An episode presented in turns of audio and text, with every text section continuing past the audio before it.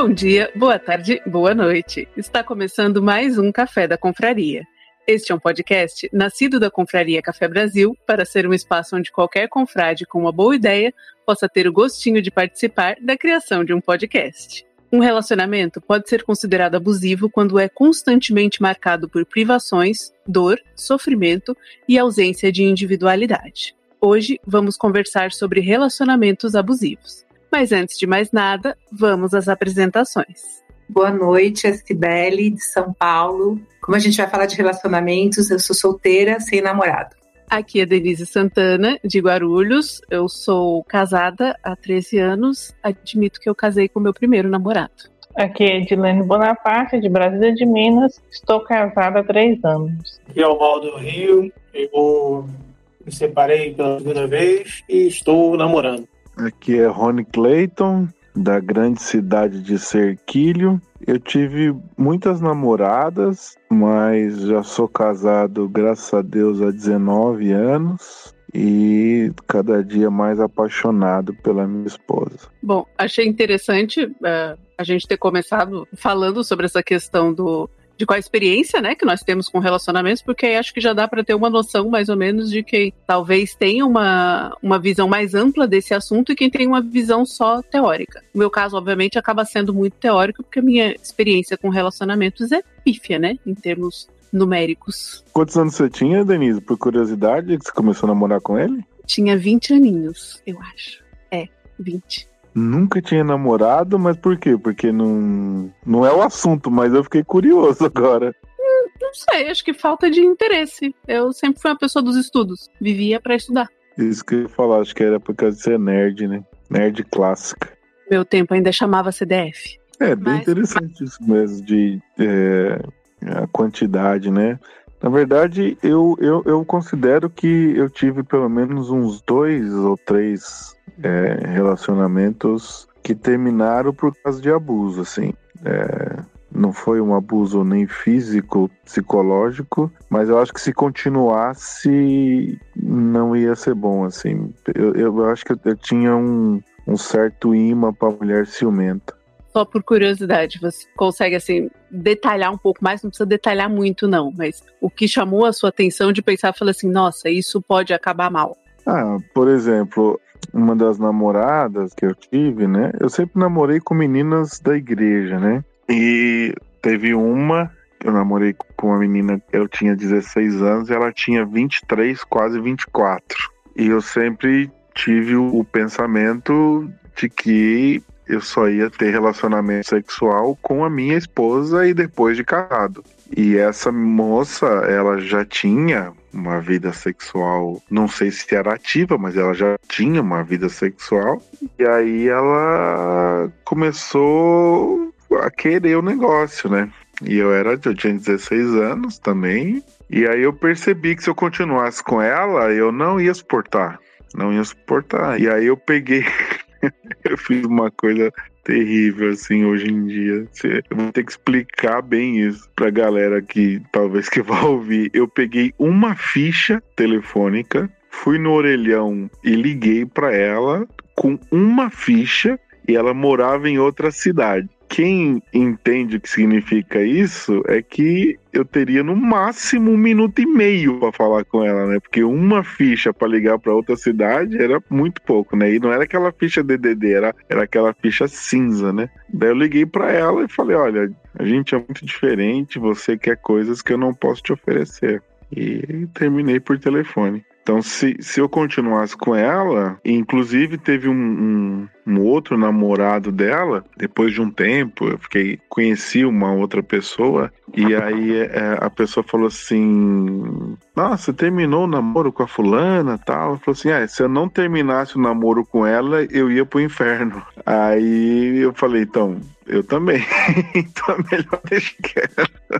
Às vezes eu ia pro inferno, mas que não ia ser bom. Só que ela mais velha, né? Então eu acho que, que um, um desses relacionamentos foi esse. O outro foi uma moça um pouco antes da Ana Paula. Não posso nem dar muitas datas assim para não identificar, né? É, a família era muito possessiva. Não sei se vocês compreendem isso Mas, por exemplo, eu, eu, tenho, eu só tenho a minha mãe e meu irmão, né? Eu não sou amigo do meu irmão. A minha mãe, a gente é muito amigo, muito próximo. E um dia ela chamou minha mãe de louca. Ah, sua mãe é louca? Aí eu fiquei olhando aquilo, sabe? Ela não respeitava minha mãe, não respeitava, assim, o ambiente, o meu ambiente familiar. Então ela queria que sempre eu estivesse com a família dela, se ela sempre queria que eu tivesse só com a família dela, que final de semana ficasse só na casa dela, não queria fazer coisas com a minha família, entendeu? Então, assim, foi, eu namorei um ano e sei lá, eu devo ter passado uns três ou quatro finais de semana só com a minha, na minha casa. Então, é, eu acho que isso era abusivo, né? Queria só pra ela, família é assim, né? E eu aí quando eu percebi mesmo, assim, eu tava muito apaixonado ali, enganado, eu percebi que não, não, isso aqui não vai estar tá bom não. E outra coisa que eu ia para a igreja na favela, eu já era, eu já era líder de uma igreja na favela, eu ia para a igreja na favela e ela ia para o shopping. E aí eu tinha, aí eu saía da igreja da favela e ia para o shopping encontrar com ela. Hum, não tinha como dar certo, né? Por definição, né, no que eu procurei, no que eu pesquisei, eles falam que a pessoa abusiva ela tem um padrão constante de querer exercer controle ou poder sobre a outra pessoa. Então pode usar, enfim, uma violência verbal, emocional, moral, física, sexual, né? Chantagens em geral, ou seja, são todas formas de tentar conseguir poder e controle. Então, dentro da sua descrição, acho que realmente cabe. Mas alguém tem experiências desse tipo? Agora que eu começo a falar, porque eu vou começar com a frase clássica, senta que lá vem a história. E vai ter aí umas 5 horas de programa, pô. Sua história é tão longa assim? São muitas histórias ou é uma história que tem muitos detalhes? Vamos lá, é como o Rony falou, né? Você acaba caindo na teia, você acaba sendo enrolado num casulo e você continua rindo à toa porque você não percebe isso enquanto é sugado durante todo o processo, entendeu? E aí, quando se dá conta, vai, porra, eu vou até ler a fala de um trecho de um filme que acho que resume bem esse tipo de coisa, né? É, o cara fala assim, é, eventualmente, quando o adversário é desafiado ou questionado, significa que o seu investimento, assim como a sua inteligência, é questionada. Nesse contexto, você, quando eu falo você, significa eu e acho que qualquer pessoa que se questiona, né? Ela não acredita naquilo, ela custa acreditar naquilo, porque o investimento ali é tempo, é, sentimento dado, é, servir ao próximo durante tanto tempo. E aí você vê que aquilo, sei lá, passou a ser um castelo de areia, um baralho de carta, alguma coisa assim. E vem aqueles passos do Alcoólicos Anônimos e tudo mais. A primeira negação, luto, blá blá blá. É igualzinho o processo, cara. É igualzinho. Então, quando você se dá conta, a primeira coisa que você faz é que você não acredita. E aí demora bastante tempo até que, que você fala assim, porra, não, chega bicho, foram nove anos aí.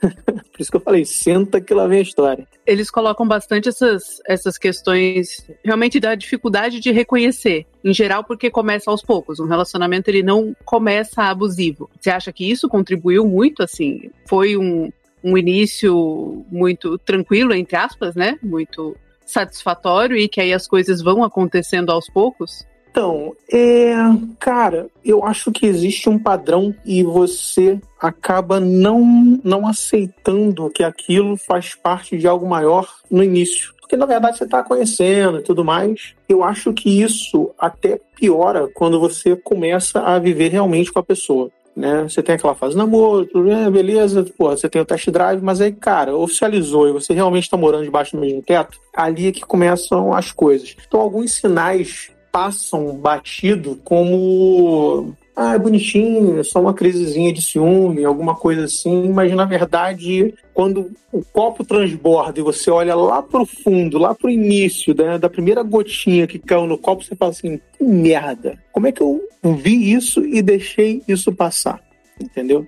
O problema é que quando o copo transborda, aí já era, molha tudo em volta, derrama na mesa, cai no chão e aí a merda tá feita. No meu é. caso, foi um relacionamento. Eu tinha 23 na época, eu tenho 36 hoje, então foi há 13 anos atrás. Eu me apaixonei por ele só de ver ele, na verdade. Eu me encantei porque ele era muito bonito. É, na verdade, eu saí daqui para ir para a cidade dele.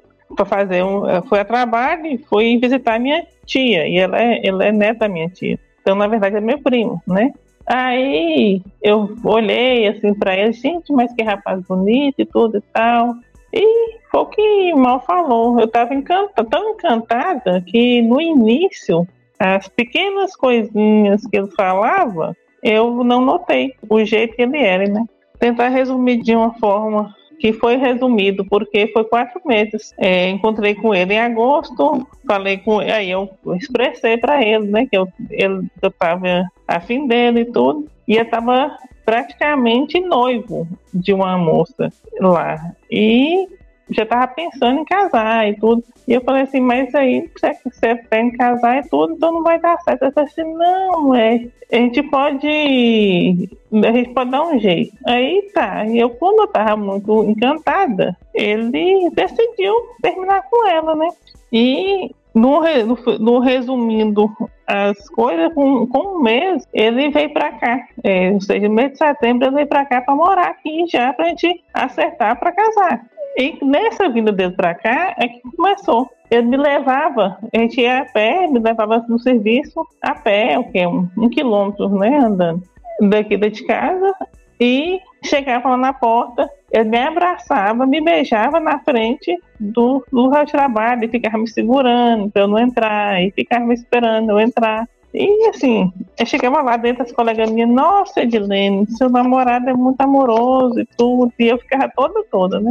Mas começou a, a, o ciúme, né? Aí teve um dia que eu, eu trabalhando, tinha entrado já para o serviço, estava lá trabalhando, o, o colega meu veio para resolver um assunto comigo. E ele abaixou, assim, ao lado da minha cadeira, meu colega, para ver no computador o que, que tava, a gente estava conversando. Quando eu olho para o lado, ele está ele na porta da sala. Ele entrou no meu serviço, estava na porta da sala, olhando para mim e para meu colega lá. Aí, depois que eu terminei de conversar com meu colega, ele entrou e falou assim: Você estava aí dando mole para ele? E começou a falar essas coisas, né? De que eu tava dando, que o cara estava dando em cima de mim, tava, já estava deitado na minha perna, esse tipo de coisa. Aí começou desse jeito. Só que assim, eu ficava relevando, né? Ficou mais um tempo, quando a gente já estava arrumando, assim, para arrumar na casa, tá? a gente alugado uma casa para morar, e pra gente morar, para depois casar, né? E eu estava ficando na minha casa, né? Onde eu morava, que era com meu pai. E a gente foi lá nessa casa para arrumar e tudo. Ele falou algumas coisas comigo e lá nessa casa ele me segurou pelo pescoço, me apertou e me falou um monte de coisa. A gente começou a brigar por causa disso e tudo. Aí depois, depois que eu, eu chorei e tudo, ele, não, e foi um mal entendido, não foi nada, é, eu estava nervoso, e tá. Eu não falei nada é, é, com ninguém disso. No outro dia, ele tinha quebrado meu telefone, porque eu, eu nem, nem lembro direito tá, o porquê do telefone. Eu sei que ele quebrou meu telefone e tirou, ele pegou o chip escondido de mim e escondeu nas coisas dele. E eu fui procurar meu chip para poder colocar meu telefone, para poder fazer uma ligação que eu precisava. Eu estava trabalhando, eu precisava de telefone. Aí ele, eu fui procurar. Eu pensei, não, eu vou procurar as suas coisas, estar lá. E, ele pegou atrás de mim. E eu comecei a gritar com ele e tudo, e ele, e ele também. Ele me deu um tapa. No que ele me deu um tapa, eu não tive reação. Eu sentei. Eu tava na, perto da cama, sentei na cama e comecei a chorar. Aí minha irmã veio, me tirou de lá e me levou pro quarto dela e conversou comigo. E, e ele mesmo assim, nesse, aí nesse dia, meu pai chegou, né? E conversou com ele, falou assim, você vai embora hoje, você não vai ficar aqui mais não. E meu pai não, não deixou de jeito nenhum. Mas eu, eu, eu falo que se eu tivesse casado com ele, isso foi durou quatro meses, foi de agosto a novembro. Ele saiu daqui o dia que um, um mês antes da, da guitarra marcar o casamento. Aí meu pai falou assim: você vai embora hoje. Eu vou, e pai, meu pai pagou a passagem para ir embora. Ele não tinha condição de a gente ficar. E se eu falo que se eu, se eu tivesse ficado casado com ele, escondido o que tinha acontecido, eu tava apanhando até hoje. Porque não sei se eu, se depois de casada, eu teria como se eu teria forças para revidar, para separar, não sei. Ele está apanhando até hoje, eu acho. Ou já teria separado, não sei. É, por acaso, durante essas situações também, a, a indicação de culpa sempre recaía sobre você? Sobre tudo que acontecia? Sim, eu sempre falava que foi porque eu fiz alguma coisa assim. Sempre que. Igual essa questão do, do meu colega, é, meu primo estava aqui em Brasília, né? É, eu veio de veio passear aqui, tá? Porque eu estava de catapora. Aí eu tinha muito tempo que eu não via meu primo. Eu fui, eu, vou, eu falei com ele, vou lá, eu, eu não quero ir. Eu vou, eu entrei, meu, meu, meu, a casa é vizinha da minha casa. Se eu vou lá para ver ele então. A hora que eu saí da, da casa dele, foi coisa rápida, eu fui lá, conversei com ele, meu primo, perguntei como é que ele estava.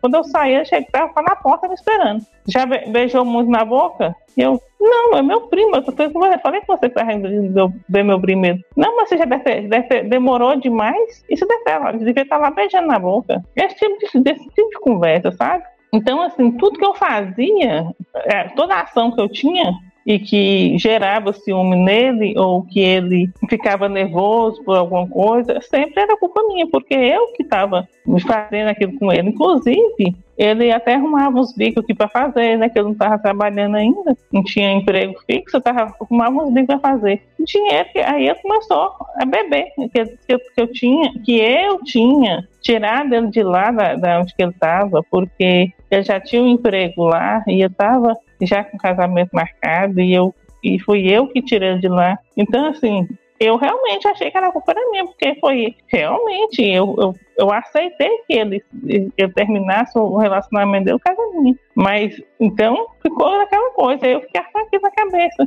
que era eu que estava, que a culpa era minha. É, eu sei bem como é que é isso aí. É padrão, né? Acontece com sempre nessa situação aí. É, normalmente o abusador ele faz com que a pessoa se sinta culpada, né?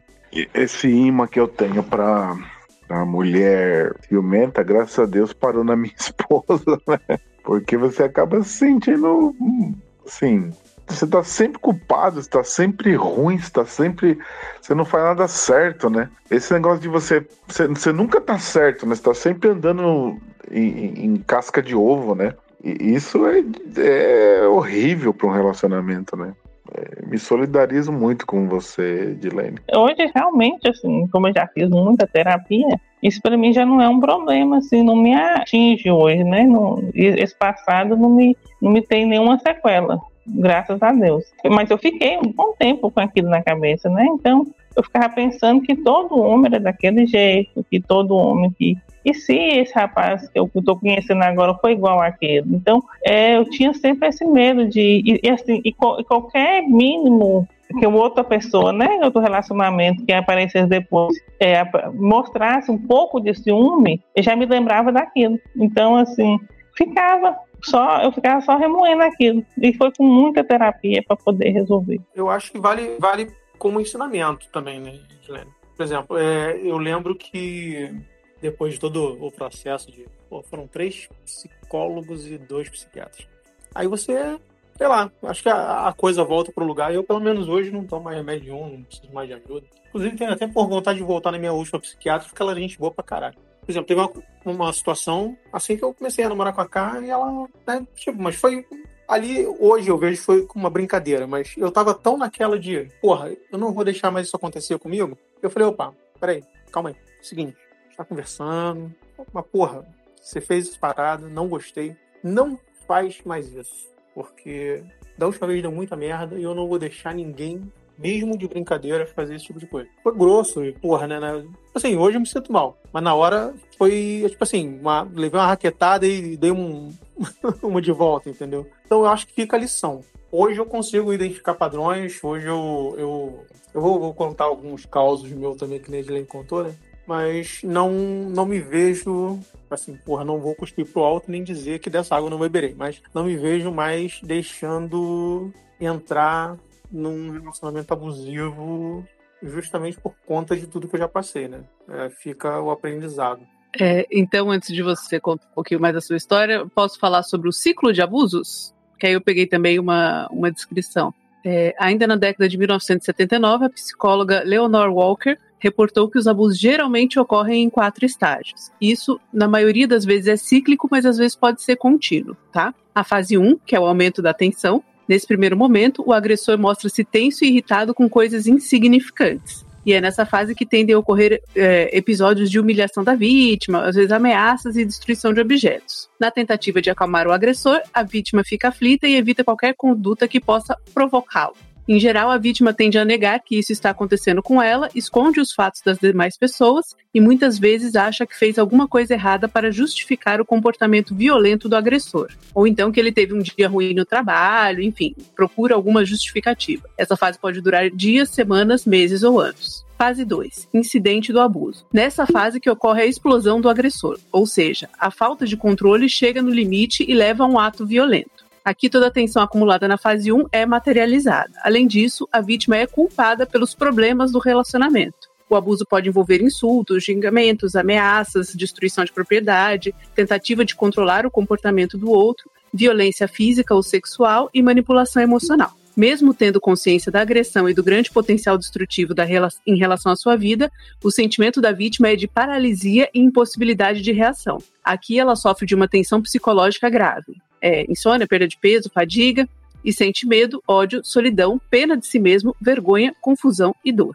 Fase 3. Reconciliação. Após o incidente de abuso, a tensão começa gradualmente a diminuir.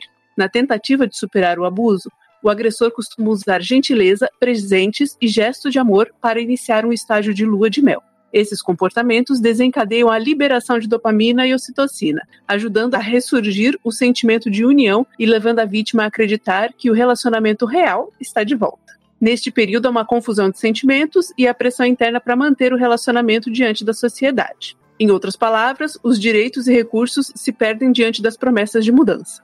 E a fase 4, que é a calma, em que você tem um período relativamente calma, em que a vítima se sente feliz por constatar que os esforços e as mudanças de atitude lembram os bons momentos em que estiveram juntos. Para manter a paz e a harmonia, ambas as partes geralmente precisam apresentar algum tipo de explicação ou justificativa para o abuso. O parceiro abusivo pode pedir desculpas enquanto culpa os outros, apontar para fatores externos para justificar o seu comportamento, minimizar o abuso ou negar que aconteceu, acusar a vítima de provocá-lo, é, eles também podem demonstrar muito remorso, garantir que isso nunca mais acontecerá novamente. Podem parecer mais sintonizados com as necessidades da vítima do que o normal. Diante disso, a vítima começa a aceitar as desculpas e até mesmo duvidar de sua memória do abuso, o que oferece alívio da tensão e da dor física e emocional. É, isso pode acontecer em ciclos espaçados ou pode ser uma coisa praticamente contínua. Cara, a dor realmente ela é física, assim, dói pra caralho. Vamos lá, senta que lá vem a história, né?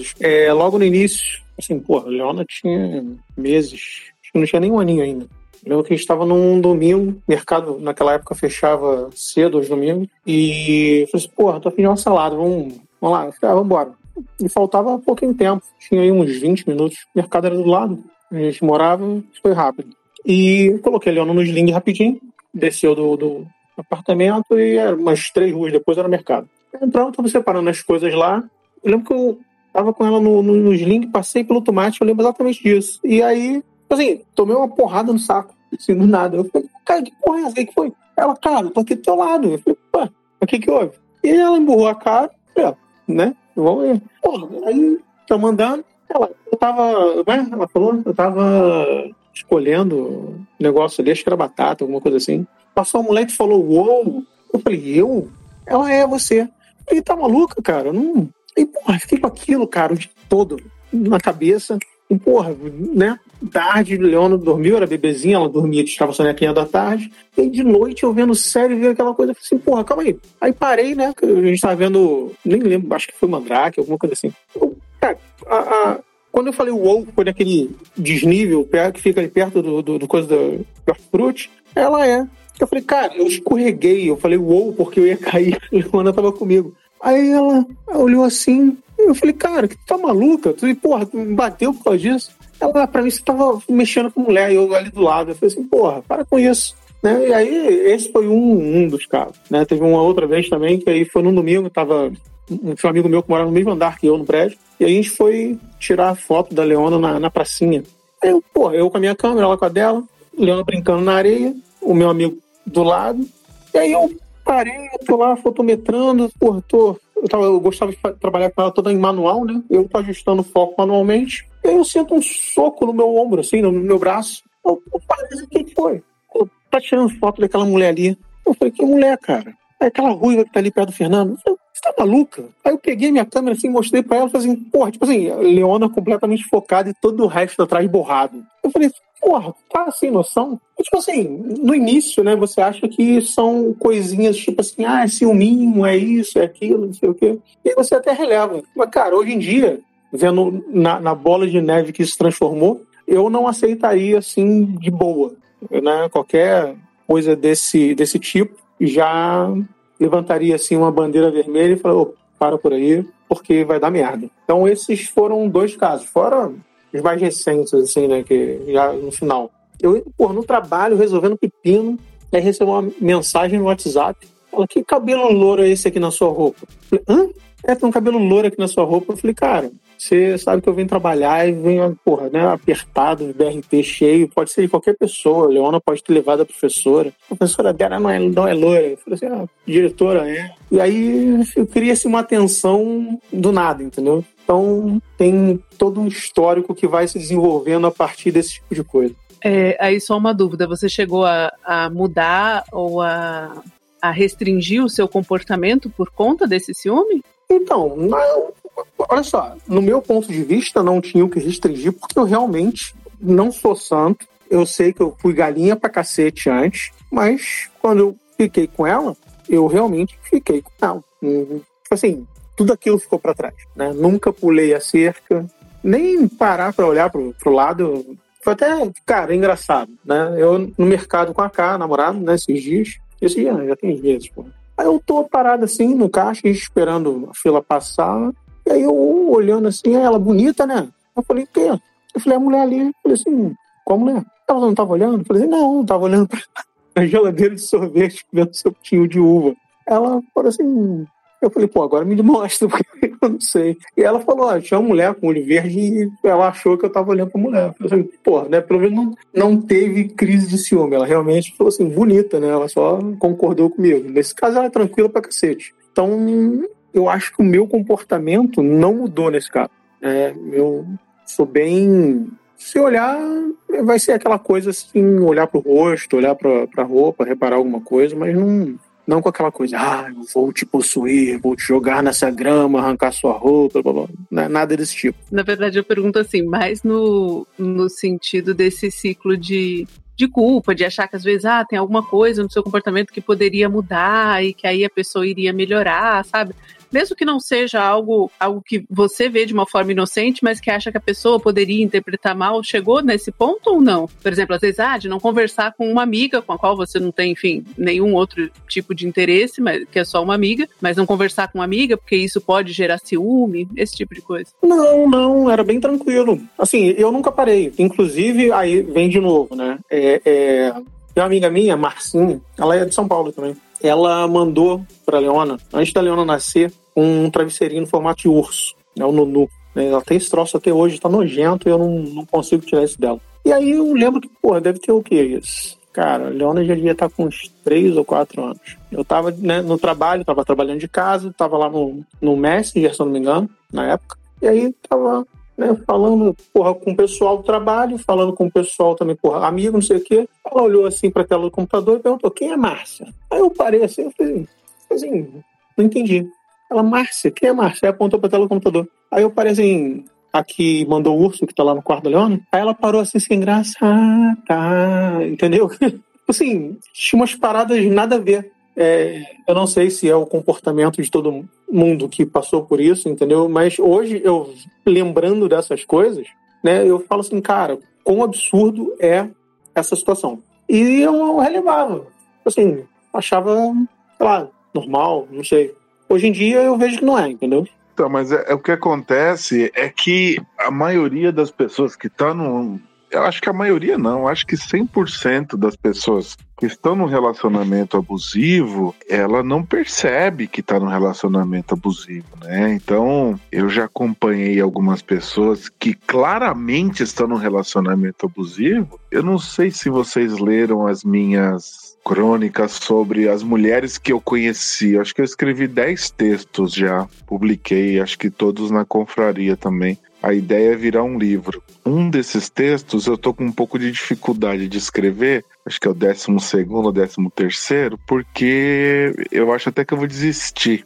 A mulher chegou no escritório, falou assim: olha, eu tô casada há 20 anos, ele me pegou com 12, com 12 mesmo eu engravidei, ele sempre me bateu, ele sempre me violentou, me violentou, ele sempre teve outras mulheres, inclusive na minha cama, ele teve outras mulheres. Ele não me dá nada. Se eu quiser uma roupa, uma coisa, eu tenho que comprar. Ele só compra comida para casa. E aí eu fiquei olhando ali a situação e aí eu falei assim: por que que você tá casada com esse homem ainda? E aí nunca mais ela me procurou. Então, na verdade, ela ela ela entende, mas ela não consegue compreender, não consegue sair daquele relacionamento. Eu acabei de acompanhar um final de um casamento de 25 anos entre namoro e casamento.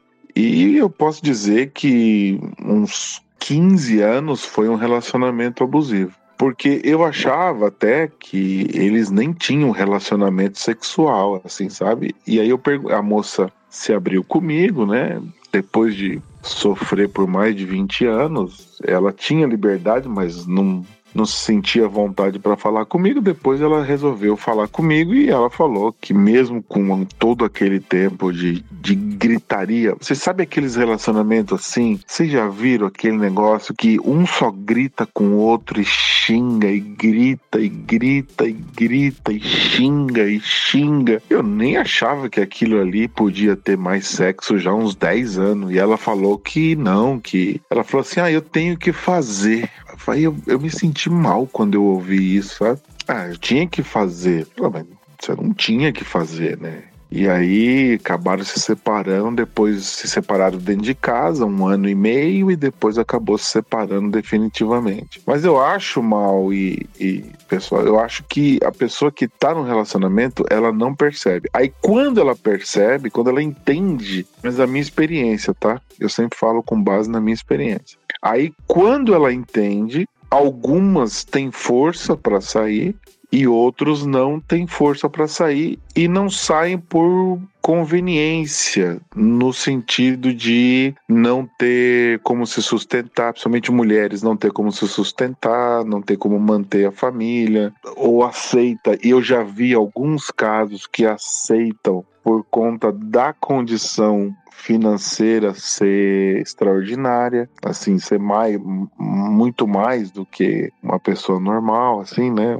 Classe média alta. Eu acompanhei bem de pertinho, bem de pertinho mesmo, uma senhora de, de ela tinha na época, eu acho que uns 50 mais ou menos, e o marido era um completamente maluco, assim, sabe? Fazia coisas absurdas claramente ela não deixava por, pela questão financeira. E no final do relacionamento, não sobrou nada, nada, nada, nada, nada, nem para um nem para outro. Ficaram com a mão na frente ou outra atrás. Então acho que, que a pessoa que está no relacionamento ela não percebe, ela precisa de ajuda. E é muito difícil também. Talvez, Denise, a gente possa ir para um outro lado.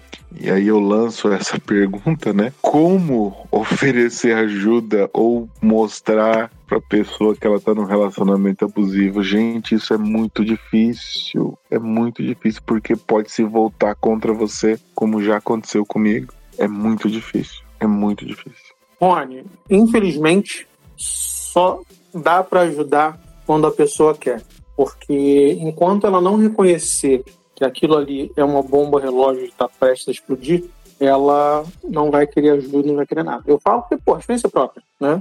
Eu, cara, eu levei essa situação por uns dois anos. E, pô, o pensamento era, cara, né? Tipo assim, tem que salvar o casamento, porra, salvar o relacionamento, manter a família.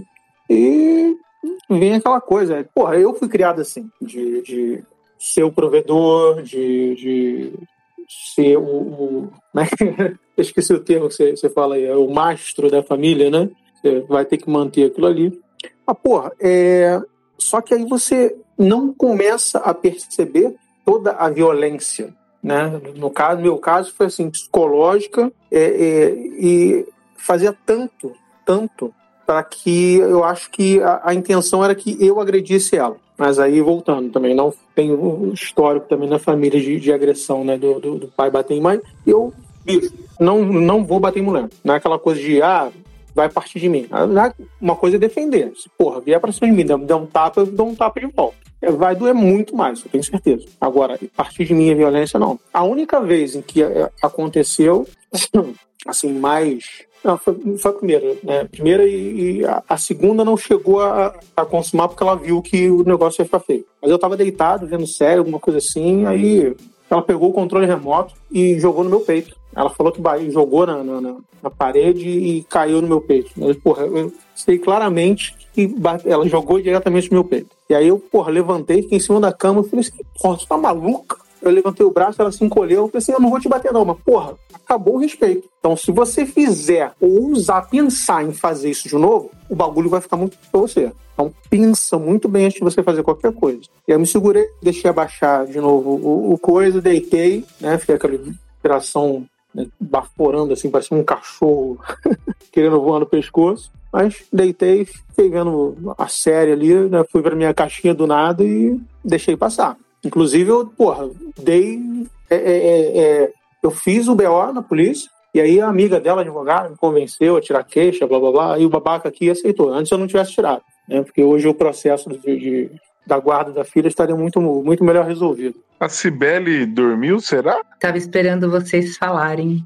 Então, o meu caso, gente, engloba o de todos vocês. Eu tive dois relacionamentos abusivos, infelizmente morei com eles. O primeiro relacionamento durou quase 10 anos. E assim, eu me considero uma pessoa inteligente. Tenho uma família que, nossa, meus pais estão casados até hoje, são super parceiros, eu tenho um super relacionamento com eles. E aí você fica se perguntando, como que você foi cair nessa, né? Aí até o mal falando, ah, eu não mudei de comportamento. Eu mudei. Ele dizia que eu ficava olhando para o órgão genital dos homens. Então eu comecei só andava olhando para baixo, não olhava quando eu estava com ele, eu nunca olhava para frente. Tudo que eu tentava mudar tinha sempre um motivo. Antes quando a gente estava namorando, teve alguns episódios de agressão física. Até a Edilene contou que uma vez ela estava no escritório, o cara apareceu na porta. Eu estava na faculdade e estava sentada do lado de um colega e o rapaz falou uma coisa engraçada, mas assim, realmente muito engraçado. Eu comecei a rir e me inclinei para frente. E não sei se de onde ele estava olhando, ele achou que o rapaz se aproximou de mim. Eu, não, eu realmente não prestei atenção no rapaz, né? Aí eu vi que ele estava na janela, né? Ele fez um sinal para mim, eu nem imaginei. Quando eu saí na porta, ele simplesmente me pegou pelo pescoço, me levantou do chão e me jogou contra a parede, no corredor da faculdade. Inacreditavelmente não tinha ninguém, ninguém viu. Nossa, fiquei furiosa com aquilo, né? E eu ficava indignada com aquilo, porque eu não me conformava. Eu falei, cara, o que, que eu tô fazendo de errado, né? E eu nunca me senti culpada. Né? Eu só tentava assim, na minha cabeça,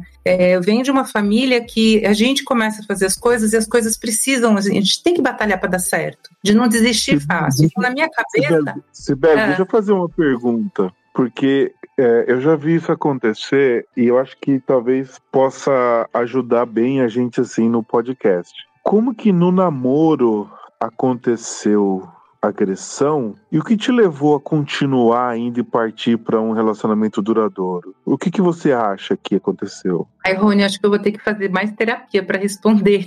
Não sei. Eu não sei porque eu tendo toda a estrutura que eu tinha, na verdade acho que eu até sei, tá? Eu tinha uma autoestima inexistente. Ah, você tinha baixa autoestima? Não, gente, ela ainda precisava ter alguma autoestima para ser considerada baixa. Eu tinha muita baixa autoestima e não, assim, nem, nem que me considerasse feia. Tudo bem, eu era bem gordinha, tinha bastante peito, tive que tirar seio com 16 anos, porque tinha muito peito, cabelo todo bagunçado, meu cabelo era muito difícil, estudava no colégio ótimo, não era rica, no colégio de ricos, eu era a melhor aluna do colégio. Então, sempre, sabe, tinha uma série de coisas assim que acabavam, mas eu acho que o maior bullying era eu comigo mesma. Eu acho que isso nunca foi trabalhado direito, né? E, e eu não era muito fácil de lidar, né? Eu acho que em parte foi isso, né? Mas responder, até hoje pensando, eu lembro direitinho dessa cena dele indo para cima de mim na faculdade, e eu não consigo te dizer assim, por que que eu continuei?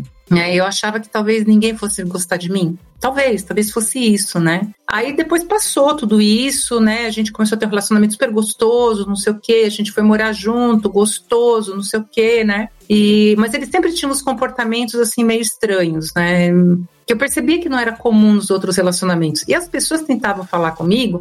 Até o Rony falou: é muito difícil falar com essas pessoas. É difícil porque, assim, na minha cabeça, por exemplo, eu não me sentia culpada, mas eu tinha assim, a necessidade de fazer aquilo dar certo. Então eu queria que alguém chegasse perto de mim e falasse que, olha, tudo bem, sei lá, de repente concordasse comigo, mas depois fizesse com que eu enxergasse a realidade e falasse assim, cara, para, meu. Você tá dando murro em ponta de faca fiada. Você só vai se machucar, você não vai conseguir nada, o cara não tá nem aí. Até que foi, foi passando o tempo, a gente vai amadurecendo, né? Só que também, aí começou de novo, né? Ele teve síndrome do pânico, eu, nossa, e foi assim, foi um horror porque ele gritava comigo no hospital, falava um monte de absurdos. Não teve que uma vez o um médico intervir e falar: Cara, ela tá aqui de madrugada com você. Você acha que se ela não gostasse de você, ela estaria aqui? E aí a coisa só piorou. Ele se curou do, da síndrome do pânico e aí começaram as agressões verbais muito pesadas. Ele falava coisas muito pesadas para mim, que acho que não vale a pena repetir aqui, né? E aí, comecei, aí eu comecei a cansar daquilo. Acho que é aí que a gente amadurece, né? E você fica, puta, eu construí toda essa casa, construí tudo isso, de repente você jogar tudo para fora, né? Porque eu sabia, eu não queria brigar com ele na justiça. E eu sabia que não ia ter negociação. Né? E eu falava, pensava comigo mesma, a minha tranquilidade é mais importante do que dinheiro. Dinheiro eu vou conseguir, né? De alguma coisa eu vou conseguir. E aí eu comecei a reagir um pouco. Aí as agressões vieram com tudo. Esse era sempre pegar no meu pescoço, sempre, sempre pegar no meu pescoço. E aí o olhar dele mudava completamente. Ele dizia que ele não lembrava do que tinha acontecido. E aí eu fui embora. Conversei, eu liguei para minha mãe, eu liguei para uma amiga minha, uma amiga da minha mãe, porque a minha mãe é daquela desesperada que ela já vai querendo fazer, ela é muito controladora, ela já vai querendo fazer as coisas do jeito dela, e eu não queria, eu queria que as coisas fossem do meu jeito. Eu sabia o que eu tinha que fazer. Aí eu liguei para essa amiga, expliquei para ela, ela falou: Sibeli, eu preciso contar para sua mãe o que está acontecendo. Eu falei: Ok, mas você controla. Eu sabia que ela ia controlar minha mãe. Eu falei: Eu não vou conseguir controlar minha mãe, mas ela vai. E ela conseguiu. Minha mãe ligou, isso era uma quinta-feira, eu falei, eu quero ir embora no sábado, porque eu não quero atrapalhar o meu trabalho. Porque ele pode ir lá, ele ameaçava no trabalho, falar que eu era. Ele me chamava de prostituta o tempo todo. Eu falei, gente, eu não quero perder meu emprego por causa de um cara fazendo escândalo, então eu tenho que controlar a situação, né? Aí meu pai e meu irmão foram lá no sábado, e eu simplesmente peguei uma mochila de roupa e fui embora. Gente, eu tinha construído uma casa por seis anos, feito reforma, pondo, pondo a mão na massa, fazendo um monte de coisa. Aquela noite eu dormi num colchão no meu antigo quarto na casa dos meus pais, com uma mochilinha de roupa do lado. E foi assim que eu fiquei por uma semana, até que eu negociei com ele, busquei o restante das minhas coisas, né? Roupa, basicamente, né? E aí depois eu fiz aquela dissolução de sociedade, né? Então ele ficou me ameaçando de morte muito tempo, tanto que eu, eu alguém me levava no trabalho, alguém me buscava, eu não saía para almoçar, eu comia dentro do escritório, né? Não falei nada no trabalho. Falei, eu não vou falar, porque eu não sei como é isso. Isso foi em 2001. Eu falei, não sei, não sei, 2000, acho que foi 2001. Eu não sei como as pessoas podem reagir, né? E para mim aquilo assim, o meu pai chorou. Eu, eu, falei para mim mesma, gente, nunca mais eu vou permitir que eu provoque isso nos meus pais, né? Meu pai é aquele cara durão, sabe? E ele chorou, ele falou, quando ele viu o que estava acontecendo comigo, e quando eu contei, quando, aí eu contei tudo, porque eles não sabiam de tudo, né? Eles ficaram horrorizados, como que você aguentou tudo isso? E eu falava, não sei. E realmente, o que eu entendo assim, foi realmente falta de autoestima. Aí um ano depois eu conheci outra pessoa que foi pior ainda, do que ele. E aí eu tive até perda financeira, né? Ele me roubou. Ele me deixou assim, com uma mão na frente e uma mão atrás. Aí eu voltei de novo para casa dos meus pais. E assim, me sentindo pior dos seres humanos. Eu falei, como é que eu fui cair nessa roubada de novo, né? O que, que eu tenho que. Meu Deus do céu, eu sou inteligente por um lado e tão, é, tão burra emocionalmente, né? E aí, sei lá, um dia assim, me olhando no espelho, chorando por causa de tudo isso, eu falei, gente, eu tô chorando por quê? Eu tô na casa dos meus pais, tô com emprego, tô com uma dívida monstruosa. Eu levei uns 3, 4 anos para pagar a dívida, por dívida financeira. Eu não tinha, hum, sim, tinha só a casa dos meus pais, não tinha nada mais, né? Só que eu pus na minha cabeça o seguinte: eu falei, cara, quem se meteu na roubada fui eu. Que a gente vai sair dessa roubada de algum jeito. Na época eu estava fazendo uns cursos de terapia corporal e eles me ajudaram muito de ler as pessoas, entender, estudar um pouquinho de psicologia, fui fazer terapia de novo. Mas eu demorei muito tempo para começar a confiar nas pessoas novamente, né? E assim, eu jamais ficava sozinha com o cara. De jeito nenhum. Eu não permitia. Demorou bastante para namorar, então, eu até namorei logo depois, era um cara tranquilo, numa boa, mas ele estava já com alguns problemas financeiros e problemas na vida profissional dele, aí acabou não dando certo, ele não conseguiu lidar com aquilo. A gente se separou, eu fiquei um tempão sozinha e saí com outra pessoa um tempo, que foi uma pessoa que realmente mostrou para mim que dá para você ter uma relação legal, só que aí, devido à diferença de idade, ele era mais novo do que eu, ele não, ele falou assim: "Ah, não dá, eu não sei lidar com essa diferença de idade". Eu falei: "Olha, eu quero alguém que me aceite do jeito que eu sou". E a gente se fala até hoje, por incrível que pareça, né? A gente não brigou, a gente simplesmente viu que não dava para continuar junto. Tô sozinha hoje, hum, até, até o pessoal brinca comigo, você tá sozinha por opção dos outros, né? Falei, é mais ou menos isso, né? Porque eu tenho hoje uma régua alta mesmo, eu tô numa vida boa, eu reconstruí minha vida, eu tenho uma casa legal, eu tenho uma condição de vida legal, eu faço coisas que eu gosto. Então, assim, eu fico feliz de ver por tudo que eu passei que eu consegui construir isso, né? Eu lembro até que um psicanalista falou uma vez para mim, ele falou, nunca vi alguém tão forte quanto você. Ele falou, mas isso tem seu lado ruim, porque você entra nas coisas, ah, eu vou aguentar. E às vezes você poderia simplesmente olhar para aquilo e falar, ah, eu não vou enfrentar isso não. E você se proteger um pouco mais do que você ir lá dando a cara a tapa o tempo todo, né? Sibeli, nesse primeiro relacionamento ou no segundo teve também violência física e sexual também? Não, só física. Inacreditavelmente na parte sexual a coisa era tranquila. Mas a física, e, gente, de novo, o cara me pegou pelo pescoço. O, me, o outro cara também?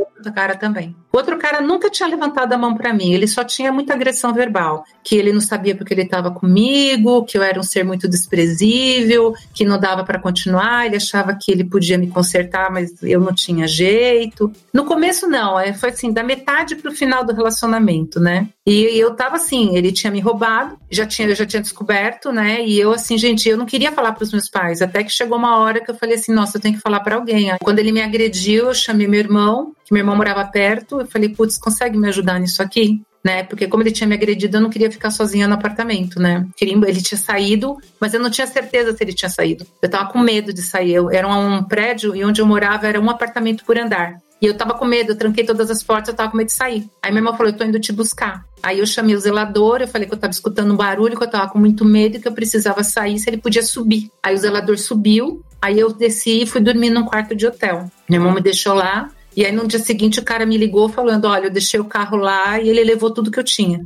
Né? Eu fiquei com uma dívida monstruosa. Mas eu, foi o que eu falei de novo, né? Eu falei assim, eu recupero de novo. E eu recuperei. E aí eu falei, gente, eu tenho que dar um, um rumo, né? Por isso que é muito, é muito difícil. Você vê, né? Eu tinha toda uma cabeça, eu tinha todo um estudo, eu tinha toda uma estrutura familiar. E eu fui cair na roubada. Então é, é muito difícil. Acho que você tem que ficar amiga da pessoa. Muito difícil. É, é muito difícil entrar. É muito, olha. Muito. A, a pessoa chega para mim, ó, veja bem, eu sou pastora, a pessoa chega, a pessoa conta e mesmo assim, é, ela não consegue. É, é, é, muito difícil conseguir convencer. Não é nem convencer, né? É mostrar que, olha, você está sendo abusada emocionalmente, você está sendo abusada fisicamente, financeiramente. É, é muito difícil, porque e, e, eu vejo os críticos, como aconteceu aquele caso trágico, eu não vou lembrar o nome da moça, né? Mas ela começou a apanhar no, no no estacionamento, vocês se lembram disso? A moça começou a apanhar no estacionamento e foi morrer dentro de casa lá. Acho que ele jogou ela pela janela, uma coisa assim. O que aconteceu? A moça gritou, um monte de gente ouviu e ninguém abriu a porta do, do apartamento entendeu? Mas era uma moça esclarecida, uma moça. Então, é, é, é, as críticas vêm sempre assim, Sibeli. Mas como você deixou isso acontecer? Mas você é tão inteligente, porque a pessoa que tá ali naquela situação, ela não adianta, ela tá, ela tá no, no, no meio do furacão ali não consegue perceber, não consegue. E quem tá de fora também não consegue entrar. Gente, a pessoa me procura com um problema, veja bem, ela me procura com um problema, eu até mostro o problema, mas ela fala: Não, pastor, é, eu vou tentar mais um pouco. E aí fica 5, 6, 10 anos e às vezes continua, continua apanhando, porque eu não sei, não sei o que vocês pensam. as mulheres que estão aqui podem dar a sua opinião, né? É, mas eu acho que tem muita gente que acha que se, é, é, não é estupro o marido forçar a mulher a ter relação sexual. E para mim é estupro. Se ela não quer, é estupro. E tem muita gente que acha que não. Surgiu um, um assunto outro dia aí na internet que um, um youtuber falou que a namorada. Mais, é uma coisa mais ou menos assim: a namorada tava meio bêbada, eles fizeram sexo e depois ele fez sexo anal com a moça. E aí a discussão ficou rolando e várias pessoas. É, nas discussões que eu vi na internet e tal, inclusive na televisão, fala que o pai da moça falou assim: não, se você tava na cama com ele, tudo bem, ele, ele tinha o direito de fazer o que ele fez. As pessoas têm uns julgamentos assim sobre o relacionamento abusivo que, para mim, ele se torna um cúmplice do abusador na minha visão. Não, nesse ponto eu sou bem, bem tranquilo. Tipo assim, quando eu não tô com vontade, eu não, eu não vou fazer, não adianta, porque realmente não rola. Né? A, o cérebro tem que estar tá legal para a cabeça de baixo funcionar. E a outra parte, quando não tá afim também, é de boa. Pô, assim, ah, é, sei lá, acordo de manhã com vontade, olho pro lado, pô, né, a namorada tá ali. Eu já coloco a perna por cima, já coloco o braço, dou um beijinho no pescoço, se ela né, coloca o travesseiro por cima da cabeça, eu falo, opa, acabou. Então, deixa eu ligar a televisão, deixa eu assistir jornal, que aí é, é tranquilo, é outra coisa. Então, eu respeito isso de boa e sou bem respeitado. Comigo acontece outra coisa, né? Tipo assim, eu Cara, eu não sou sonâmbulo, tá? Mas eu. Como é que eu vou explicar? Sei lá, de repente eu sou. Falar isso aqui, o Rony vai me matar. Alguma coisa incorpora em mim, não sei. Eu começo a fazer as coisas. Tipo assim, foi. Quando? cá foi embora anteontem. Cara, deve ter uns quatro dias. Tipo assim, eu acordei já no ato, né? Ou, ou no final do ato. É, no final do ato. E eu falei assim, caralho, o que que houve? Né? Não sei, ah, eu tava aqui deitado, você jogou o braço assim por cima de mim, veio, Falei, cara, não lembro de nada disso, não. Mas eu acordei já né, no fim. Então, e aí? Seria isso um estupro? Fui estuprado? Não fui? Não sei. Por isso que é complicado, entendeu? Não, mas aí, aí é uma questão diferente. Mas, por exemplo, a mulher falar. Se a mulher falou não, no caso aí, é, foi uma coisa instintiva sua ali. Ela, ela te tocou, ela fez alguma coisa ali que ativou, né? Mas a mulher falar não, ou por exemplo, é, eu tenho um caso, nossa gente, eu nem sei se eu, se eu consigo falar isso, mas um se caso que chegou. Me avisa que eu já saio daqui. Tô, tô em condição de ser traumatizada, não, hein? Nossa, é, meio, é, é um pouquinho pesado, mas eu acho que dá para falar. A moça toma remédio para dormir e aí ela paga e o cara manda bala nela e ela, ela começou a acordar com muitas dores, né?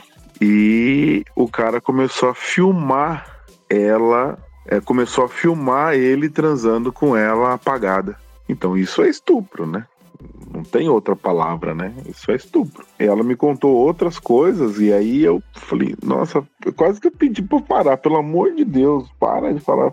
Mas é, ela, ela precisava, ela ficou acho que umas três horas falando comigo, ela precisava desabafar coisas que. Né? Então você imagina isso, né? Ela acordava é, e aí ela sentia, né? Porque aí também deixava rastros ali, né? Nela, né? É uma coisa lamentável, uma coisa triste demais, né? Vamos saber o que, que a Sibeli ia falar? Você ia falar, né, Sibeli? Ia complementar só que o Rony comentou, né, como conversar com essas pessoas. É, eu vou dizer assim, talvez como que alguém conseguiria conversar comigo, é, conversando, me ouvindo, sem questionar, ganhando a minha confiança e de repente, assim, percebendo ganchos que poderia de repente falar alguma coisa, porque se alguém chegasse para mim e falasse, Sibeli, não, isso não tá certo, gente, eu parava de falar com a pessoa. Exatamente isso que o Rony comentou, né? A pessoa para de aparecer. Porque é como se você falasse a verdade na cara dela, ela não quer ver a verdade. Sendo que eu percebia, isso que é o mais louco que eu acho na minha, nas relações que eu tive, eu percebia que o negócio não estava legal, mas na minha cabeça ficava assim, nossa, eu tenho que fazer isso aqui dar certo. Na segunda vez, então, era enlouquecedor, porque eu ficava, gente, eu não posso errar pela segunda vez, eu tenho que fazer isso aqui dar certo. Eu tinha consciência que era abuso, eu tinha consciência que não estava legal, mas na minha cabeça eu tenho que fazer isso aqui dar certo. E por que que eu fazia desse jeito, né? Não sei, não sei responder. E só que isso, de alguma forma, assim, eu consegui é, melhorar minha vida, fiz terapia, nem fiz tanta terapia assim, que eu acabei trabalhando, comecei a trabalhar muito longe, eu não conseguia coordenar os horários, né? Mas de alguma forma eu coloquei na minha cabeça que, eu, que aquilo não ia afetar minha vida, que eu ia tentar organizar minha vida, levar minha vida bem. Ter, eu sempre fui muito. Eu, eu sou uma extro, eu sou uma introvertida que aprendeu a ser extrovertida. Eu sou muito introvertida. Então eu falei, eu não vou negar isso, eu sou introvertida mesmo, não sou fácil de fazer amizades. Então eu vou tentar criar uma coisa legal para mim, apesar disso tudo, né? Dentro desse universo, né? Ah, não, eu tenho que ter muitos amigos. Tive muitos amigos numa época, mas hoje eu tô bem mais introvertida e levando isso numa boa, sabe? Assim, me aceitando nisso sem neuras. Eu acho que assim, essas pessoas, assim, é a gente conversar com elas. Conversar, tentar se aproximar, tentar ficar amiga, fazer com que elas ganhem a confiança da gente, que a gente possa conversar, que ela possa se abrir com a gente e que a gente consiga de alguma forma em algum momento falar, mas falar pouquinho, e, e, puxando aquele, sabe, como se fosse puxando um fiozinho, e puxando o fiozinho, puxando o fiozinho, que de repente a pessoa sente tanta confiança em você, que aí de repente você consegue realmente fazer com que a pessoa, ó, você pode sair disso tudo. Gente, das duas vezes eu saí com uma mão na frente e uma mão atrás. Eu saí sem dinheiro nenhum. Nos meus casos, assim, tem um, um, fator religioso muito forte, né? Eu, eu devia ter falado isso antes e eu acabei esquecendo de falar. Que eu falei um pouquinho com a Edilene ali no começo, né? Então tem um fator aí religioso muito forte, né? A gente já falou sobre divórcio, eu sou 100% contra o divórcio, mas tem casos que se tem agressão física, se tem é, caso de violência verbal também, eu, eu não posso ser inocente, né? Eu sei que aquilo ali não é um casamento. Eu, Deus não tá feliz com aquilo ali que está acontecendo, né? Então, eu sou pastor, eu não posso compactuar com isso. Eu, eu acabei de falar um, mês e meio ou dois para uma moça, uma jovem senhora. Eu falei, filha, se você quiser sair de casa, eu te apoio. Mas ela deve estar tá me odiando, Sibeli, nesse momento, porque eu falei isso, entendeu? Ela não, ela, não, ela não deve ter gostado. Por quê? Porque pastor não pode falar isso de jeito nenhum. Mas o que ela está vivendo é um relacionamento abusivo. Entendeu? Então é muito difícil. Nessa questão religiosa, gente, vocês não têm ideia da pressão psicológica, emocional, espiritual que é um evangélico se divorciar. Nós estamos com um número grande de evangélicos, de pastores, inclusive, divorciando, mas a pressão, se for uma família então tradicional assim de que a avó era evangélica, mãe evangélica, filha evangélica, tal. O divórcio naquela família é literal, para mim, é, divórcio é tragédia, mas é todo divórcio é tragédia, mas nessa família é uma ruptura, é quase como que se Deus jogasse aquela pessoa no inferno. Eu realizo casamentos de divorciados, eu tenho ajudado muitos divorciados. Há poucos dias eu preguei na igreja falando sobre divorciados, viúvos e solteiros, mas tem muitas igrejas, gente, que eu não sei se vocês sabem disso. Se a pessoa divorciou, é, não importa o motivo, ela nunca mais vai ser aceita numa comunhão com aqueles irmãos ali. Inclusive, são recomendados até que não se fale mais com aquela pessoa, entendeu? Então, é, eu recebi um material de um pastor que ele contava um caso, olha o exemplo, que o marido era alcoólatra, que o marido espancava, mas pela glória de Deus a mulher nunca pensou em separar. Meu Deus do céu, como é que esse cara sabe que a mulher apanhava e não pensava em separar? Quem é que gosta de apanhar? Né? Então, tem um fator aí religioso, que no meu caso, por ser pastor, que é muito forte.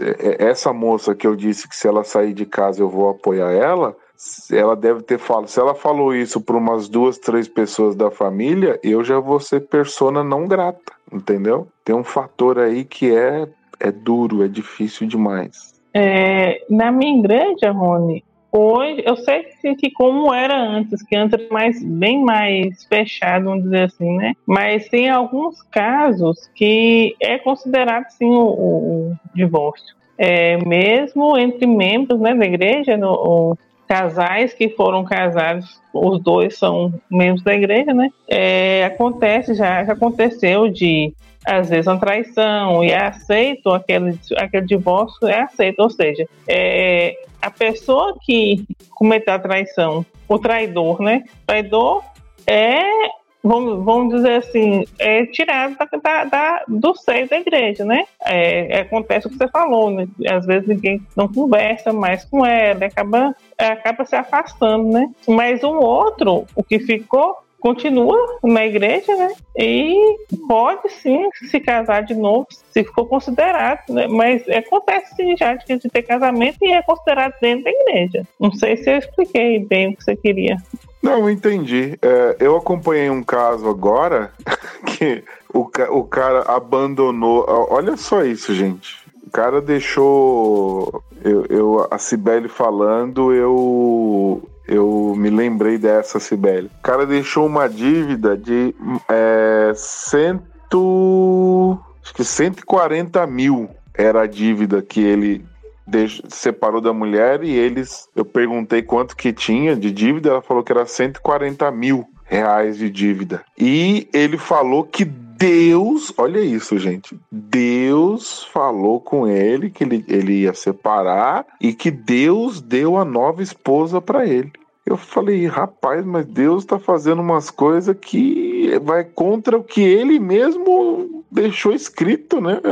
Esse pessoal tá lendo umas Bíblias que eu não conheço, não, né? Porque o cara largou a mulher em nome de Deus. A mulher, cara, uma mulher bonita, trabalhadora, sabe assim, educadíssima. Então, esse fator religioso, gente, está numa situação muito difícil e que pode se enquadrar também, Denise, é, um abuso religioso abuso religioso. Edilene, em relação à pergunta que o Rony tinha feito um pouco antes, é, em relação a como tentar conversar com uma pessoa que sofre um abuso para tentar, é, talvez, trazer um pouco mais de, de consciência ou tentar ajudar essa pessoa, você tem alguma, algum conselho, alguma orientação? Porque realmente é uma situação muito difícil, né? É, eu também considero muito difícil essa, essa aproximação que no meu caso, naquela época, eu fingia, quando eu passou a ter a começar as agressões, eu fingia para mim mesmo que isso ia passar e que eu estava muito feliz com ele. Então, assim, ninguém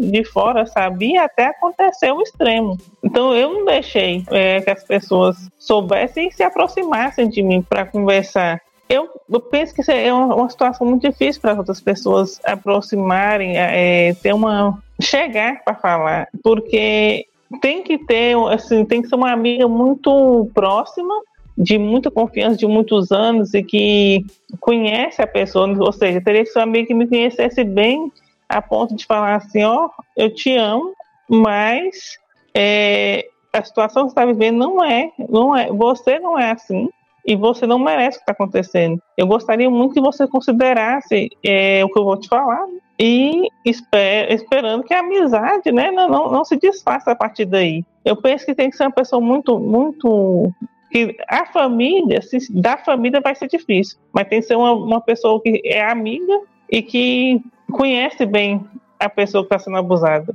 para poder chegar a ponto de falar isso, né? E aí, só uma curiosidade, por que, que você acha que da família não, não surtiria o mesmo efeito? Eu penso que, igual o Juan falou, que tem famílias que são muito, vou dizer assim, protetoras. No caso da minha, né? no caso da minha, se acontecesse um pouco mais tarde e que um dos meus irmãos estivesse em casa, ele tinha saído de lá para o hospital. A sorte dele foi porque ele me bateu mais cedo, não tinha nenhum dos meus irmãos no lugar, na, no, na hora. Meu pai chegou e se conteve, porque meu pai, por ser um homem crente, ele conteu a ira, que eu tenho certeza que se dependesse dele, eu tinha batido também, mas no caso de, da conversa, é, no caso da minha, seria uma separação até involuntária minha, se, se, como aconteceu, né? Vamos supor que eu que quisesse ficar com ele, mesmo depois daquela agressão, eu não ia conseguir, porque meus, minha família não ia deixar. Mas em outra situação, situação da Sibeli, por exemplo, os pais dela também sabiam parte das coisas, mas Sibeli não, não, não entendo que Sibeli, mesmo que os pais falassem, ela ainda ficava na, na, naquela situação de eles estão querendo me proteger e acho que não é o que estão, o que estão vendo não é a verdade. Então assim, a gente fica naquela situação de que será mesmo que está acontecendo? Será que eles estão não querendo, é só me proteger, está me super protegendo? Então assim, vai depender muito de quão, quão a, a, o psicológico da pessoa está na hora, porque para receber essa, essa informação de que ela está sendo abusada. Então, eu acho que é uma situação bem complicada. Sibeli, então, só para só tentar fechar esse ponto, você acha que realmente contar para a família acaba sendo o mais difícil? Que talvez é, se uma pessoa da família tentasse conversar sobre isso antes, a sua abertura talvez fosse menor do que se fosse uma outra pessoa, um, um amigo, enfim? Sim, no começo, é, meus pais percebiam que ele era muito ciumento, mas eles nunca souberam das agressões, eu nunca contei. Então, nunca. Minha mãe, assim, ela disse que ela meio que desconfiava, mas ela notava que parecia que eu estava bem. Então, ela falou assim: eu não quero interferir tanto, né? Deixava marcas? Uma vez ele deixou. Uma vez ele deixou. Mas foi assim, foi no, no lábio e aí, quando alguém perguntou, lembra quando antigamente a gente ficava falando com o telefone apoiado no ombro? Mais de uma vez o telefone escapou e bateu no meu rosto, bateu no dente, eu me machuquei. E o pessoal até do escritório brincava, nossa, como ser desastrada, né? Eu falei, ah, gente, eu esqueço, aí eu viro o corpo com tudo, aí o telefone acaba esticando aquele, aquele fio lá e me, e me batia. Aí eu eu não sou dessa época de telefone é, assim, não. dessa época, né? e aí eu inventei a história de que tinha sido telefone e aparentemente colou para todo mundo, né? Também eu não ficava dando explicação, sabe? Eu não ficava ali, ah, eu sou uma coitadinha, não sei o quê. Eu disfarçava assim, minha mãe mesmo falava, você disfarçava muito bem. E quando eu fui contar, é que assim, eu não queria, porque a minha mãe, assim, se eu contasse um negócio desse, ela ia vir que nem um trator. Ela ia querer me arrancar da, da, ali da casa, deixando tudo para trás. Eu falei, não, eu me meti nessa roubada, eu vou sair dessa roubada. Pô, já tava com quase 30 anos de idade, então eu tava com mais de 30. Eu falei, eu vou sair dessa roubada, eu só tô pedindo ajuda por uma questão de integridade física mesmo. Eu falei, se eu tentar sair com ele aqui, ele vai me matar. Eu disse até o psicólogo, o psicanalista falou para mim, ele ia te matar. Ele, a não ser que você simplesmente um dia não voltasse mais para casa. Eu falei, mas eu não tinha coragem de fazer isso. Eu achava que assim, é, eu tinha que pelo menos falar para ele, eu estou indo embora. Né? Eu falei para ele, falei, tudo bem, cada um age de uma forma, porque também depois você ia ficar com aquilo dentro de você, né? Então eu agi dessa forma com a amiga da minha mãe, para eu conseguir fazer as coisas da forma como eu queria, porque eu sabia que minha mãe ia ficar descontrolada. E depois a minha mãe reconheceu, ela falou, eu aprendi muito com aquilo que aconteceu, de ouvir, de prestar atenção, de ver como é que eu posso ajudar. E ele eu tava assim, eu tava convicta. Eu falei, não dá mais. Gente, eu larguei tudo. Eu larguei tudo para trás. Tudo. Eu peguei só minha roupa e fiz questão de pegar os. Porque quando eu fui morar com ele, minha mãe fez uma, um, um evento que ele não foi. Ele disse que não ia participar, que ele não, não concordava com aquilo, então eu fui sozinha. Minha mãe bateu de frente com ele. Aí quando eu fui no evento sozinha, minha mãe falou: eu falei, bom, você fez algo que você queria fazer com ele não concordando. Então agora ele não veio, vamos curtir mesmo assim. Aí eu ganhei muitos presentes, né? E eu fiz questão de levar esses presentes. Foi a única coisa assim que eu bati o pé. E aí até, até o advogado falou: pede umas outras coisinhas para você levar exatamente aquilo que você quer. Porque eu queria eu pôr numa declaração só o que eu tinha, o que eu queria, né? E o advogado ficava assim, Sibeli, mas pelo amor de Deus, você tá deixando tudo para ele. Eu falei, você não conhece a pessoa. Ele foi, então tá. Então coloca mais umas coisas, coisas assim que você sabe que ele gosta muito, que ele vai ter prazer em falar não. Porque aí o restante a gente consegue negociar. Porque aí vai falar assim, tá bom, você quer isso, então ela vai ficar com quem? Por exemplo, meu carro, eu comprei, com meu dinheiro. Ele queria ficar com meu carro. Então aí eu fiz isso, e aí depois o advogado conheceu ele e falou, nossa, você agiu com muita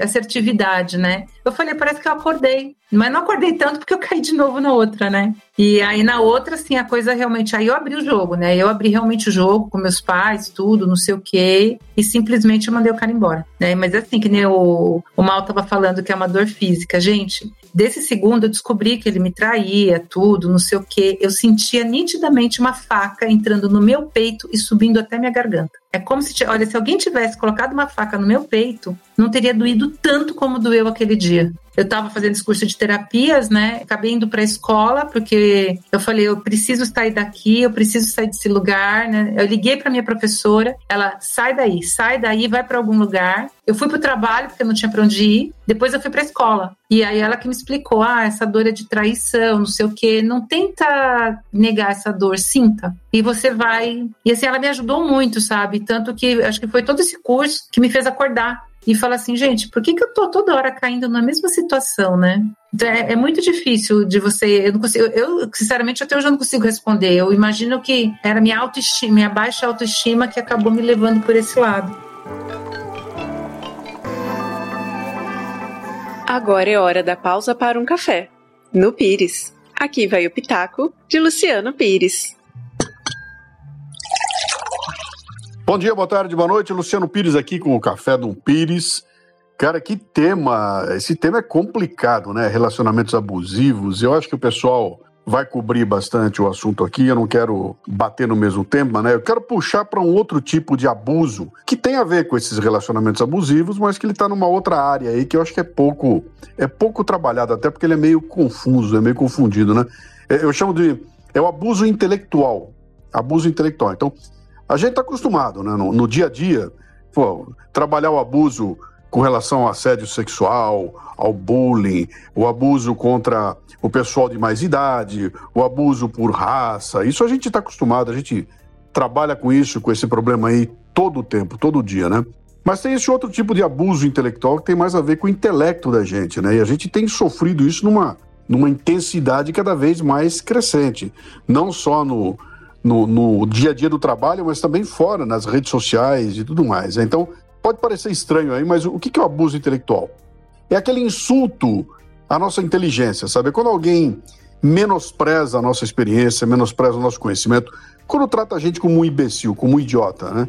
Quando a gente é, é, é abusado, é, é humilhado, é ofendido por alguém que se julga superior. Então, se você pegar essa epidemia. Saiu até um livro outro dia da A Tirania dos Especialistas, uma coisa assim, né? Tá cheio de especialista para todo lado que trata o, o, a sua audiência como se fossem idiotas, né?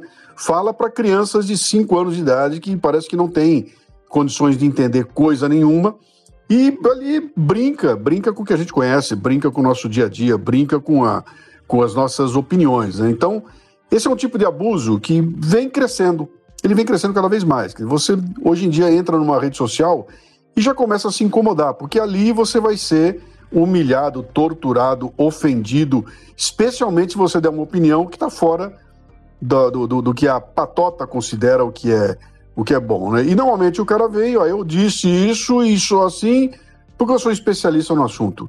Ah, cara, e é terrível, né? Porque isso é uma carteirada que a cada dia aparece mais. Então, esse tipo de abuso, lidar com ele é meio complicado, né? Porque a gente tem que considerar uh, algumas coisas. Então a gente pode tolerar ou ignorar esse abuso, né? E, e, deixar para lá. O que significa que o abusador vai estar tá tranquilo, ele vai poder abusar à vontade, porque ninguém vai prestar atenção nele. Vamos deixar para lá. A gente pode tentar é, pagar pau pro cara, né? Pô, realmente eu reconheço, eu vou, eu vou tratá-lo como algo ser superior, vou aqui tirar o meu chapéu para ele, vou. E isso vai ajudar o cara a crescer, ele vai se sentir mais, né? E o terceiro ponto é desafiar esse tipo de abuso, né? Então, não deixar barato, cara. Quando esse abuso vier, dá o troco. Agora, para dar o troco, o que nós temos que saber, né? Primeiro, esse sujeito tem um ego inflado, né? Então, nós, não nós não estamos lidando mais com argumentos estamos lidando com alguém que tem um ego grande demais. E aí, para brigar com esse cara, nós vamos ter que ou usar argumentos ou atacar o ego dele, né? E aí isso pode ser feito de várias formas, né? Olha, um ego inflado pode destruir um argumento de bom tamanho, sabe? Um argumento bem colocado, né? E trabalhar com essa questão, é, eu acho que é um desafio para o nosso dia a dia. Então, independente dos outros abusos que a gente já conhece, o abuso intelectual, eu acho que está se tornando a grande praga desses nossos tempos aqui atuais. Grande abraço.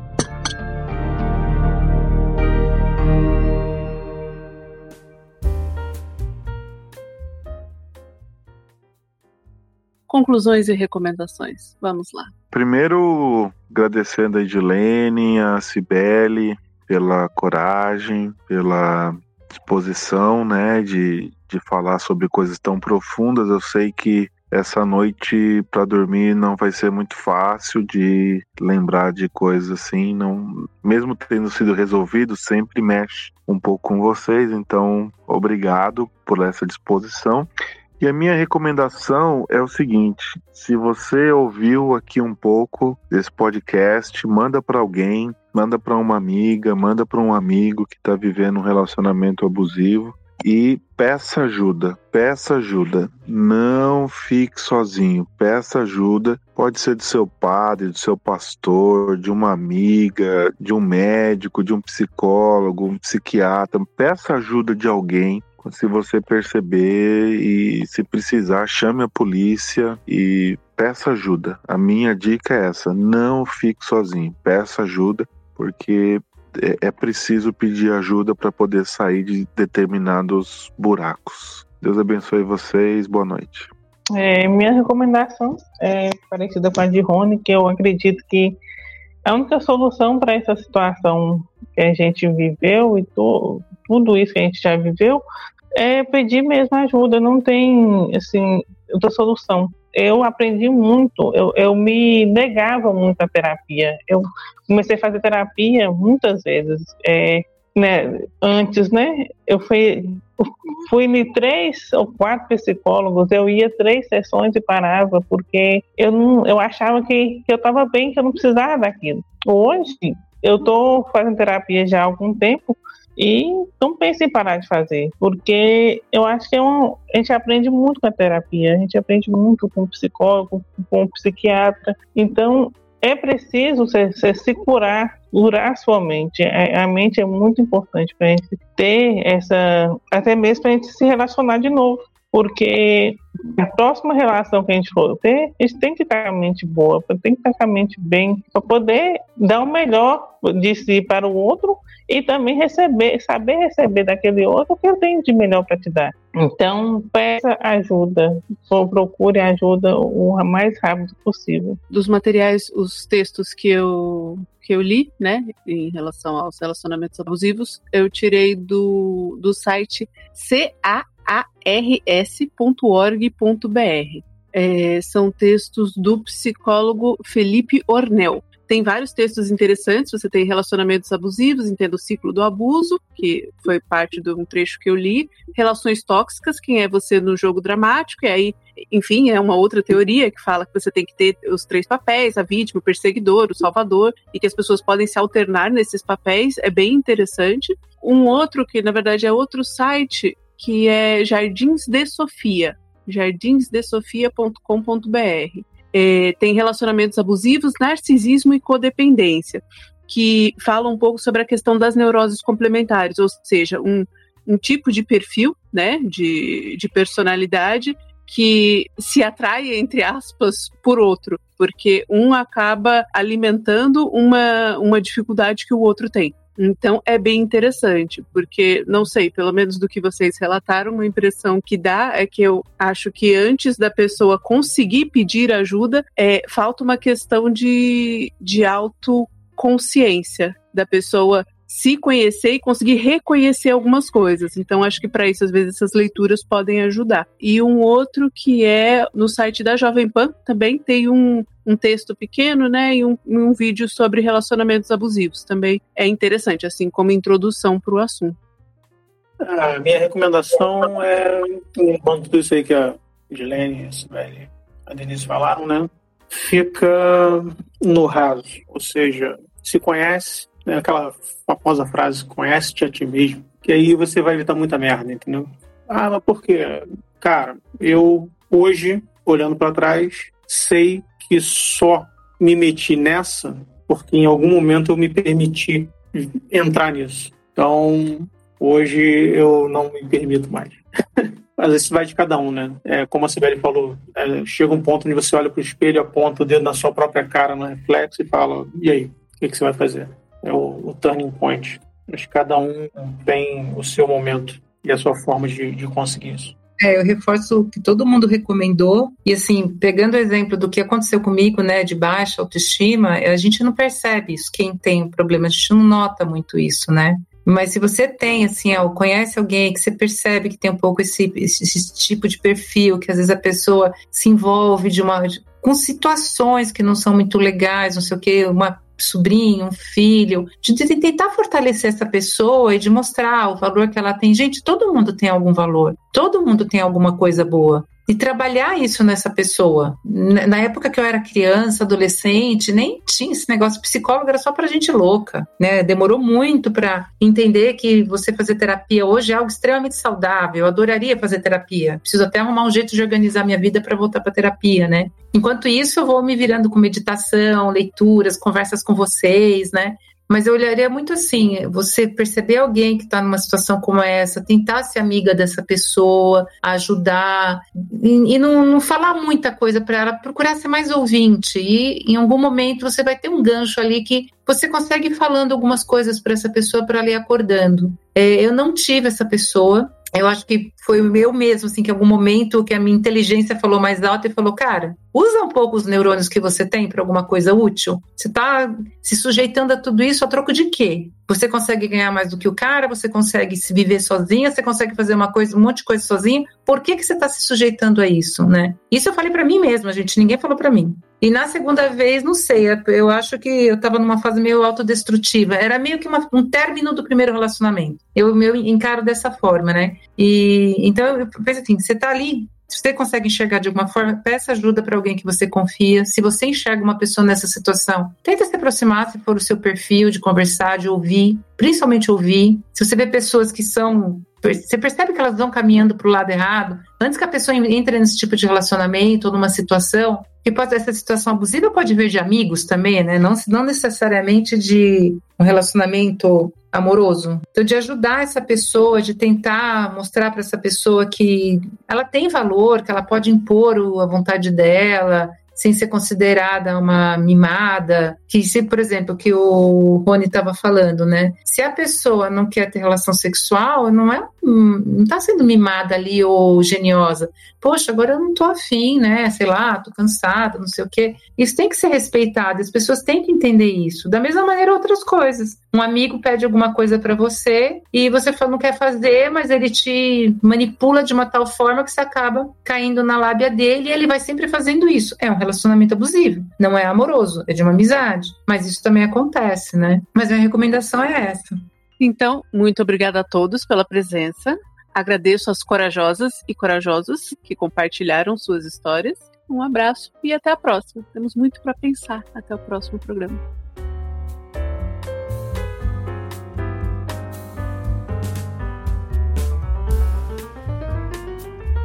Muito obrigado pela sua presença.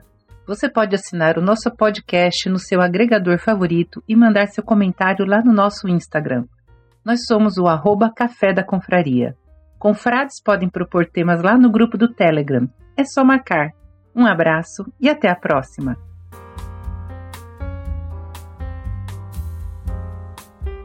Esse episódio do Café da Confraria teve suporte Klingon de Sr. Mal e Paulo Oliveira e edição do Sr. A.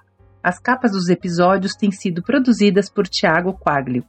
Agradecimento especial a Luciano Pires pela participação, apoio e, claro, pela criação da Confraria Café Brasil.